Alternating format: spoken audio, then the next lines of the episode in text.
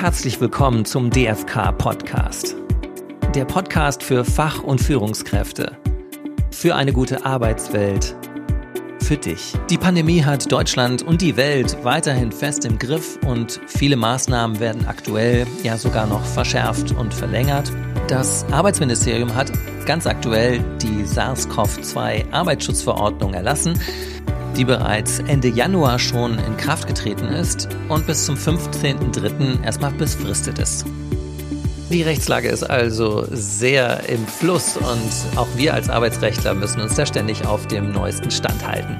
Und um euch gut zu informieren und auf den neuesten Stand zu bringen, was jetzt gilt rund um das Thema Corona und Homeoffice, haben wir euch die wichtigsten Antworten hier zusammengestellt. Viel Spaß! Starten wir zunächst mit der Frage, ob denn jetzt eine Verpflichtung zur Beschäftigung im Homeoffice in der Corona-Arbeitsschutzverordnung enthalten ist oder nicht. Die Antwort ist, sie sieht eine Pflicht für Arbeitgeber vor, ihre Beschäftigten im Falle von Büroarbeiten und vergleichbaren Tätigkeiten Arbeit in deren Wohnung anzubieten. Und diese Pflicht besteht nur dann nicht, wenn zwingende betriebliche Gründe entgegenstehen. Und das dürfte nur in besonderen Situationen gelten. Es muss sich also aus der konkreten Tätigkeit des Arbeitnehmers ergeben, dass die physische Präsenz erforderlich ist, so zum Beispiel in Bereichen der Produktion oder im Handel Homeoffice nicht mit den betrieblichen Gegebenheiten vereinbaren. In der Verordnung werden auch tatsächlich konkrete weitere Beispiele genannt. Wenn ihr es also genau wissen wollt, einen Link zu der Verordnung findet ihr in den Show Notes. Wenn diese Ausnahmen nicht vorliegen, ist das Homeoffice tatsächlich anzubieten. Offen bleibt allerdings, in welchem Umfang etwa Gründe des Datenschutzes im Hinblick auf fehlende Verschlüsselungsmöglichkeiten oder ähnliches einer Tätigkeit im Homeoffice entgegenstehen können. Solche Einwände wird man unter eine mangelnde Infrastruktur subsumieren müssen und das, so stellt das Bundesarbeitsministerium klar, kann allenfalls eine vorübergehende Entschuldigung rechtfertigen. Ähm, der Arbeitgeber ist aber verpflichtet, möglichst schnell dann die notwendigen Maßnahmen zu treffen. Die Gründe, die dann gegen die Tätigkeit im Homeoffice sprechen sollen, sind auf Verlangen dann der zuständigen Behörde mitzuteilen. Wir halten fest, es gibt also eine Pflicht des Arbeitgebers, Homeoffice grundsätzlich anzubieten. Er ist aber ausdrücklich nicht verpflichtet, einen Telearbeitsplatz nach 2 Absatz 7 Arbeitsstättenverordnung einzurichten. Aber natürlich muss er den Arbeitnehmern mit seinen Arbeitsmitteln ausstatten und die Geräte müssen den Arbeitsschutzvorschriften dann entsprechen. Der Arbeitgeber kann dem Arbeitnehmer aber einen mobilen Arbeitsplatz zur Verfügung stellen, der nicht diesen engen Vorschriften der Arbeitsstättenverordnung entsprechen muss. Und dem Arbeitnehmer ermöglicht das, von verschiedenen Orten aus tätig zu sein, also ein Benefit für beide Seiten. All das kann natürlich auch in einer individuellen Vereinbarung oder in einer Betriebsvereinbarung geregelt werden. Und jeder Arbeitgeber sollte hier jetzt auch genau im Bilde sein und seine Pflichten kennen. Die vielleicht am Anfang geltende Karenzzeit ist sicherlich jetzt abgelaufen. Die weitere Frage ist, ob der Arbeitgeber den Homeoffice einseitig anordnen darf. In der Vergangenheit war eine einseitige Anordnung des Arbeitgebers ja als unwirksam angesehen worden, ähm, wenn es nicht im Arbeitsvertrag steht und individuell vereinbart ist. Hieran ändert die aktuelle Arbeitsschutzverordnung nichts. Da heißt es nämlich ausdrücklich, für die Beschäftigten besteht keine Verpflichtung zur Annahme und Umsetzung des Angebotes. Und um das abzuschließen, noch die Frage, ob denn ein Recht des Arbeitnehmers auf Homeoffice besteht dadurch. Das ist wiederum nicht der Fall. Ein einklagbares Recht auf einen Homeoffice-Arbeitsplatz hat das Arbeitsministerium nicht aufgenommen. Alles, was der Arbeitnehmer tun kann, ist, sich an die Mitarbeitervertretung oder die Aufsichtsbehörde zu wenden und sich dort zu beschweren. Ein einklagbares Recht hat er aber tatsächlich nicht. Und die Sanktionen bei Nichteinhaltung der neuen Vorgaben, die können empfindlich sein. Ähm, die zuständige Behörde kann Anordnungen treffen und bei einem Verstoß gegen diese Anordnung drohen Bußgelder bis 30.000 Euro Höhe und die Untersagung der Arbeiten etc.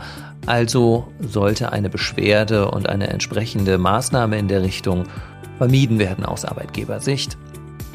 Und darüber hinaus ist es empfehlenswert, Homeoffice-Angebote tatsächlich auch in Textform, also beispielsweise per E-Mail, auszusprechen und die Arbeitnehmer zu bitten, ebenfalls in Textform zu antworten, damit man der Behörde auch nachher zeigen kann, dass man diesen Vorgaben nachkommen wollte und auch nachgekommen ist. Dann kann man auf Verlangen das Ganze der zuständigen Behörde vorlegen, um gegebenenfalls das auch nachweisen zu können. Inwieweit hier angesichts der Befristung der Verordnung tatsächlich Kontrollen stattfinden werden, kann man tatsächlich nicht sagen und bleibt abzuwarten. Auch die weiteren Schutzmaßnahmen, die der Arbeitgeber vorzunehmen hat, sind einzuhalten. Der Abstand von anderthalb Metern, die 10 Quadratmeter pro Person, die medizinischen Gesichtsmasken, FFP2-Masken oder vergleichbare Atemschutzmasken, die zur Verfügung stellen müssen, all das ist tatsächlich genauso einzuhalten. Diese Masken muss der Arbeitgeber dann auch kostenfrei selbst den Arbeitnehmern zur Verfügung stellen. Man mag diese Regelungen finden, wie man will, sie gelten und äh, jeder Arbeitgeber ist da gut beraten, diese jetzt auch zu kennen und umzusetzen. Kritik kam da von vielen Seiten, aus Arbeitgebersicht vielleicht auch verständlich, allerdings steht die Umsetzung jetzt außer Frage. Hier sollte jeder Arbeitgeber über seine Pflichten informiert sein. Und auch natürlich die Einhaltung nachweisen können. Und das führt uns zur nächsten Frage, wer denn eigentlich die Mehrkosten im Homeoffice übernimmt. Hat der Arbeitnehmer einen Anspruch auf Entschädigung? Der Arbeitgeber muss natürlich zunächst mal die Arbeitsmittel, Laptop, Telefon etc. für die Arbeit im Homeoffice zur Verfügung stellen und wer einen privaten Drucker nutzen möchte, sollte vorher klären, wer für Nachschub bei Toner, Tinte und Papier aufkommt. Klar. Ein wie auch immer gearteter Entschädigungsanspruch besteht nicht. Und das, obwohl viele Kosten, vor allem Strom- und Heizkosten durch die Arbeit im Homeoffice, vielleicht auch nicht unerheblich steigen. Der Gesetzgeber hat aber reagiert und mit Wirkung ab 2020 eine Homeoffice-Pauschale in Höhe von 5 Euro pro Tag für maximal 120 Homeoffice-Tage zugestanden. Wer jedoch die bestehende Werbungskostenpauschale von 1000 Euro nicht überschreitet, dem nutzt die zusätzliche Homeoffice-Pauschale nichts. Also da einmal vielleicht mit einem Steuerberater drauf gucken. Das führt uns zur nächsten Frage. Denn im täglichen Arbeiten ist es ja wichtig, dass wir uns alle auch ab und zu virtuell sehen. Und da ist die Frage aufgekommen, ob man denn eine Pflicht hat, an Meetings mit eingeschalteter Kamera teilzunehmen. In der Tat, sofern eine derartige technische Möglichkeit besteht und vom Arbeitgeber geschaffen wurde, um sich in ein angekündigtes Meeting innerhalb der Kernarbeitszeiten einzuschalten, ist diese Verpflichtung gegeben. Ähm, der Schutz des Persönlichkeitsrechts muss gewahrt bleiben, es darf also keine Videoaufzeichnung erfolgen etc. Und der Hintergrund muss neutralisiert werden können, aber wenn das geregelt ist und wenn das der Fall ist, was bei den meisten Videotools der Fall ist, dann spricht da nichts gegen, dass es da eine Verpflichtung gibt. Nächste Frage. Darf der Arbeitgeber seine Mitarbeiter, die ins Büro kommen, möchten, denn medizinisch überprüfen, also untersuchen? Generell gilt, medizinische Untersuchungen bei Arbeitnehmern sind nicht zulässig. In der aktuellen Situation kann es mal zulässig sein, konkrete Überprüfungshandlungen vorzunehmen, wie zum Beispiel einen Fragebogen auszufüllen oder Temperaturmessungen vor dem Zutritt zum Gebäude. In jedem Fall sind aber die Persönlichkeitsrechte der Mitarbeiter zu schützen, sowie die Datenerhebung natürlich unter den strengen datenschutzrechtlichen Bestimmungen vorzunehmen. Hier gibt es also in der Tat punktuelle Ausnahmen, beispielsweise auch zur Abklärung von Risikogruppenzugehörigkeit, dem aktuellen Gesundheitszustand etc. ist das durchaus wichtig. Und in der Abwägung dann auch zulässig. Und da sind wir dann auch schon bei der Frage nach der Impfpflicht. Hierzu lässt sich festhalten, dass ein genereller Impfzwang am Arbeitsplatz nicht zulässig ist. Sie müssen sich also als Arbeitnehmer nicht impfen lassen, selbst wenn der Arbeitgeber es Ihnen anträgt und Sie darum bittet. Lediglich bei besonders exponierten Berufsgruppen wie zum Beispiel Ärztinnen, Pflegepersonal mit direktem Kontakt zu gefährdeten Patienten, Patientinnen, dann kann eine Impfpflicht sich aufdrängen. Entscheidungsrelevant ist dabei das Thema in der Rechtsprechung aber noch nicht geworden. Hier kann man aber annehmen, dass hier in den Ausnahmefällen eine Impfpflicht angenommen werden kann. Zur nächsten Frage, ob Mitarbeitende wegen einer möglichen Ansteckungsgefahr die Arbeit im Büro verweigern dürfen. Diese Frage wurde schon an uns herangetragen. Hier muss man zwischen objektiven und subjektiven Gründen unterscheiden. Also, missachtet ein Arbeitgeber nachweislich die Hygiene- oder Schutzvorschriften, dürfte das ein Grund sein für eine berechtigte Arbeitsverweigerung. Damit ist aber sehr vorsichtig und sparsam umzugehen. Seien Sie da wirklich auf der Hut. Arbeitsverweigerung kann direkt eine Kündigung nach sich ziehen. Da sollten Sie also absolut sicher sein und uns vorher fragen, bevor Sie so einen Schritt gehen. Und trotz der Arbeitsverweigerung besteht dann aber auch ein Anspruch auf Vergütung. Aber auch nur in diesem engen Ausnahmefall.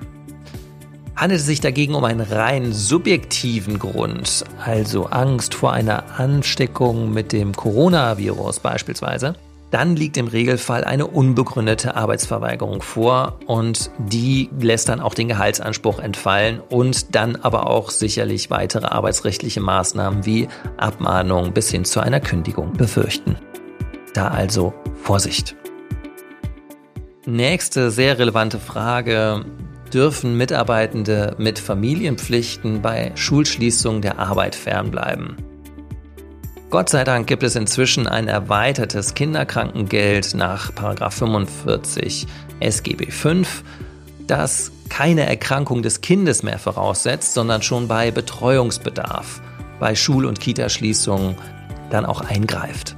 Danach dürfen betroffene Elternteile zwecks Kinderbetreuung für nunmehr 20 Arbeitstage statt vorher 10 für Kinder bis maximal 12 Jahre Kinderkrankengeld beantragen und bei mehreren Kindern ist der Anspruch auf maximal 45 Arbeitstage beschränkt. Für Alleinerziehende erhöht sich der Anspruch um 20 auf 40 Arbeitstage pro Kind. Bei mehreren Kindern haben Alleinerziehende einen Anspruch auf maximal 90 Arbeitstage. Der Anspruch wird über die Krankenkassen geltend gemacht und es ist sicherlich eine große Erleichterung für, für viele Familien, die jetzt im Moment arge Probleme haben, die Betreuung ihrer Kinder sicherzustellen. Übrigens sind hier auch Eltern von erfasst, die im Homeoffice arbeiten, ähm, sofern aber ein entsprechender Betreuungsbedarf besteht. Das ist wichtig. Außerdem gibt es noch den Paragraph 56 Infektionsschutzgesetz, der noch in Kraft ist.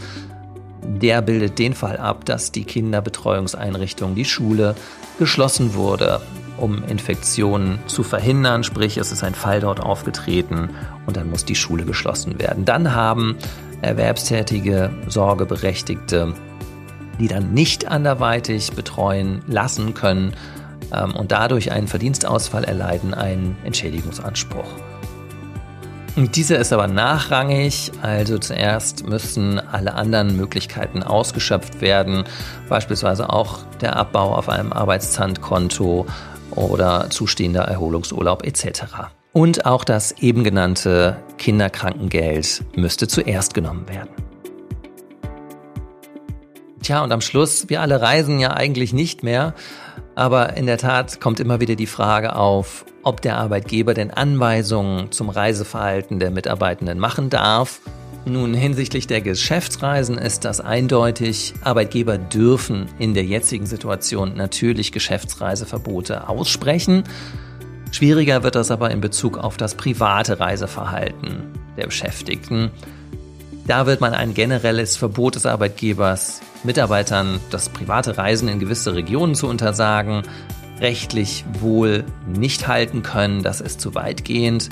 Beschäftigte müssen aber damit rechnen, dass der Arbeitgeber in solchen Fällen während einer bestimmten Dauer dann Büroverbot erteilt und die Frage der Lohnfortzahlung muss dann gesondert und im Einzelfall nochmal beurteilt werden. Da kann also ein Nachteil draus entstehen. Also Vorsicht. In der aktuellen Situation bestehen gute Gründe, dass der Arbeitgeber verlangen kann, dass der Arbeitnehmer den Arbeitgeber proaktiv über geplante Reisen in gefährdete Gebiete zu informieren hat. Im Einzelfall könnte es die Treuepflicht sogar verbieten, auf solche Reisen aktuell zu verzichten.